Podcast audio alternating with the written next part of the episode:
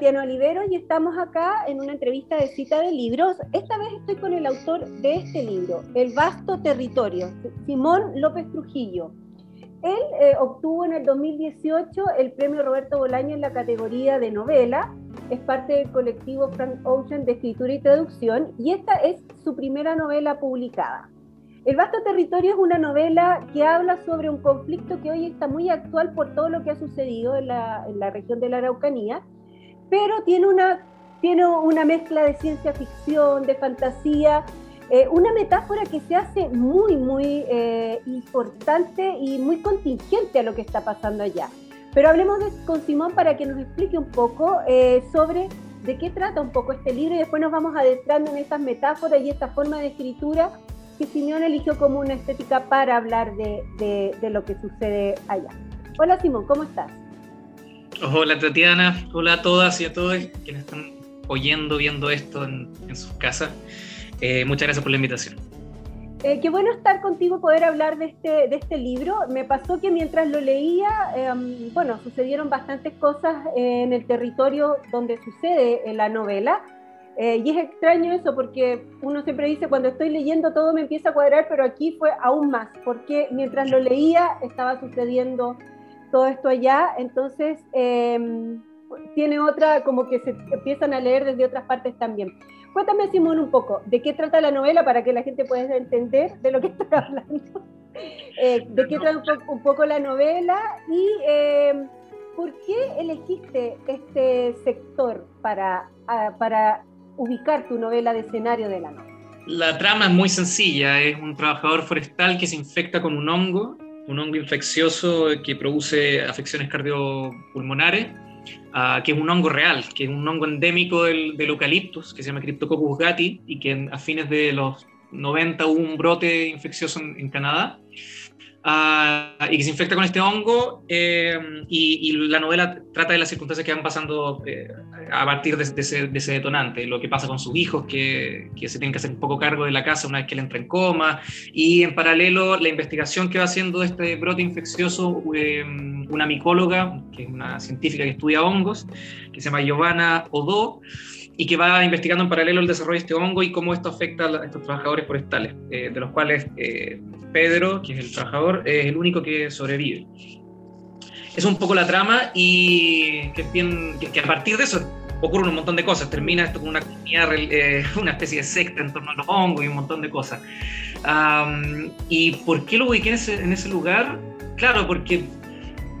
de cierta forma, para mí, esta novela es una excusa para investigar de un tema tan urgente y que sigue pasando, no, solo esta última semana con, y este fin de semana con, el asesinato terrible de Pablo Marchand, que se suma a una violencia sistemática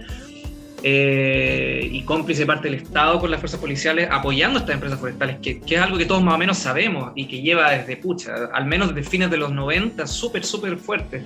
Eh, y, con, una campaña estatal en diferentes gobiernos de criminalizar las demandas eh, particulares del pueblo mapuche en contra de las forestales que se instalan en su territorio. Y esta novela fue un poco una excusa para investigar de eso, eh, que era un tema que yo conocía superficialmente, conocía un poco el,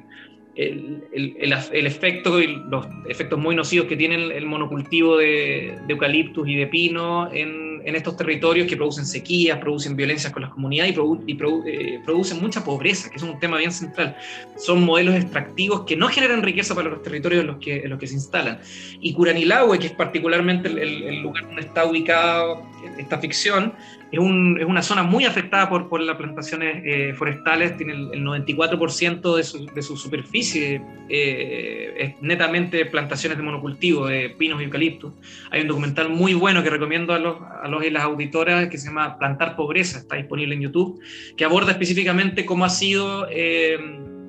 en particular en Curanilahue, pero también en, en toda esa zona, los efectos para la población eh, tanto mapuche como no mapuche, de estas grandes eh, empresas. Entonces, eh, la novela era una excusa para investigar de eso y pude leer un montón de, temas y, libros y, materiales que, me permiten ampliar un poco los conocimientos que ya tenía de eso y, ahondar en un tema que sigue pasando. De hecho, esta semana ya como que se dota de, otra víctima más que es muy terrible, pero, pero es una violencia que lleva mucho tiempo en, curso. Entonces, por eso para mí era importante también que se sitúe ahí, si bien es una ficción y si bien no, no es propiamente una representación realista de las cosas, sí un poco poner el ojo en esos territorios y en estas diferentes violencias que están en juego ahí. Bueno, una de las características del arte en general es utilizar metáforas para hablar de distintas cosas, para mostrar realidades, para evidenciar. En este caso, eh, la metáfora de este hongo, eh, que tú cuentas que es real, em, me gustaría saber por qué utilizaste esto como una, una, metáfora. A mí me pareció como una metáfora de lo que produce, de la destrucción, de, de, lo que recién estabas hablando, eh, pero me parece interesante, eh, no sé si hay, finalmente a veces uno, finalmente a veces se hace por una cosa que a veces ni siquiera se puede eh, explicar muy bien, pero me gustaría que me hablaras un poco de eso, de esta metáfora de este hongo que, que existe en este lugar y en este proceso que generó en tu novela el hongo al introducirse en este sector. Uy, qué, genial la pregunta. Eh, primero porque me encanta la lectura. Para mí el hongo es una metáfora de muchas cosas y me encanta que se pueda leer de esa forma y que lo, lo estés viendo de esa manera. Y segundo porque me encanta a mí, la, hace tiempo estoy pegado un poco con, con cómo la literatura es capaz de pensar en metáforas. Eh, me pasó muy fuerte para el estallido, cuando estábamos todos sometidos a, a una escalada de violencia policial sin freno y, veíamos cómo iban aumentando las cifras de, de, personas con víctimas de lesiones oculares. Y para mí era muy fuerte como, ¿qué significa? ¿Cómo uno podría interpretar la metáfora de, de, 400 personas que están siendo cegadas en las calles? Eh, porque eh, hay, estuve un poco leyendo sobre ese tiempo sobre la, la, importancia particular de la filosofía, yo soy licenciado en filosofía y me interesa mucho la, la lectura de textos filosóficos.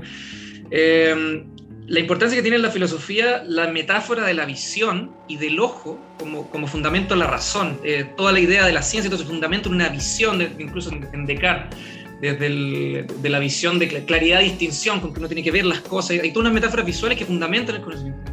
Y para mí era muy fuerte ver como, qué significa esto que estén cegando personas una y otra vez sin que se pueda frenar eso. Y hay una, hay una relación entre, entre, entre la visión y, y la metáfora que para mí es muy interesante y fue un momento me puse a leer mucha literatura y a leer mucha poesía en ese tiempo, tratando de confiar en que las metáforas nos, podían,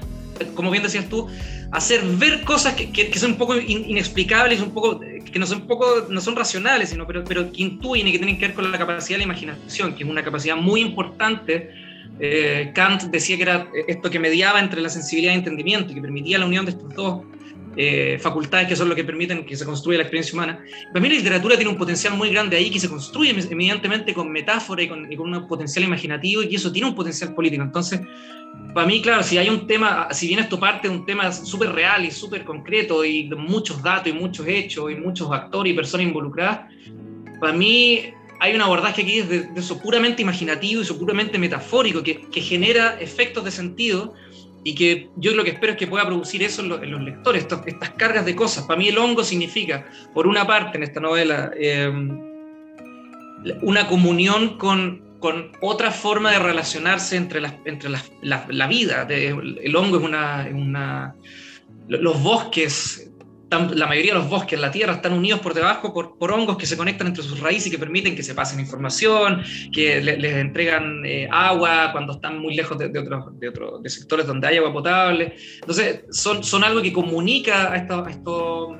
de una forma muy horizontal y muy, muy particular, y, y un poco esa religión que se va construyendo en el segundo capítulo del libro, es eso, un poco del hongo como metáfora de conectarse, de, una comunión expandida y, de una conciencia expandida, un poco esa metáfora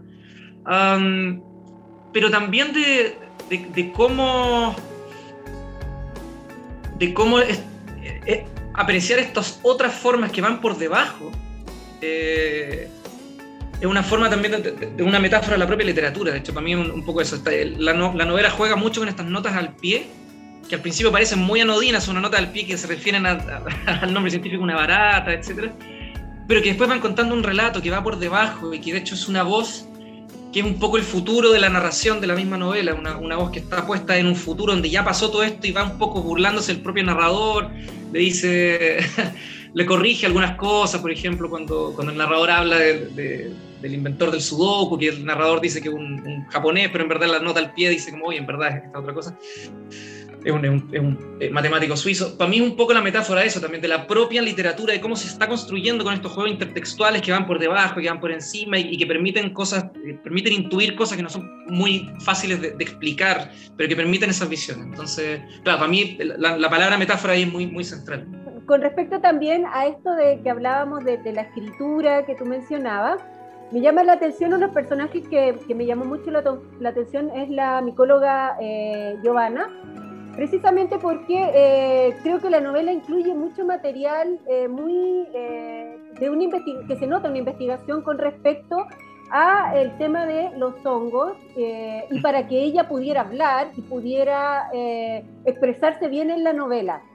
igual es complicado porque el lenguaje de la ciencia es un lenguaje que, uno podría pensar está muy lejano a la literatura, pero la ciencia también depende mucho de la escritura, porque la ciencia se escribe, si no, no tiene, no, no, no, casi como que no existiera si no, si no se escribe. Entonces quería saber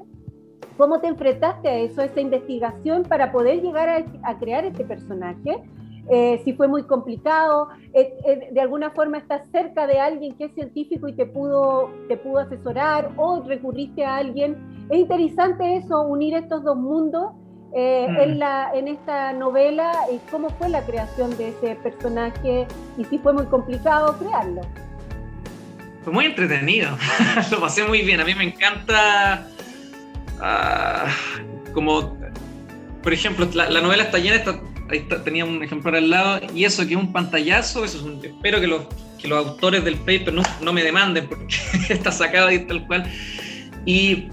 me, me, entretuve mucho porque fue partir investigando sobre todo este, como te decía, para mí una excusa de investigar sobre temas, al menos la escritura de esta novela, por un lado lo de las forestales y toda esta violencia que está allí, Ah, pero también por el otro todo este mundo de los hongos, que es algo que yo conocía por algunos documentales y cosas, pero cuando uno se mete a leer en profundidad es muy, muy, muy interesante. En Chile está la Fundación Fungi, que es una, una ONG dedicada exclusivamente al estudio de los hongos, que tiene una cantidad de materiales que yo eh, aproveché un montón y, trabaja también, tiene vinculaciones súper artísticas, con proyectos, por ejemplo, con el Museo del Hongo, que trabajan con artistas visuales y tienen itinerancias muy interesantes. Ah, pero también por otro lado fue sumergirme en papers científicos como que cuando a mí, a mí me gusta mucho eh, cuando uno toma lenguaje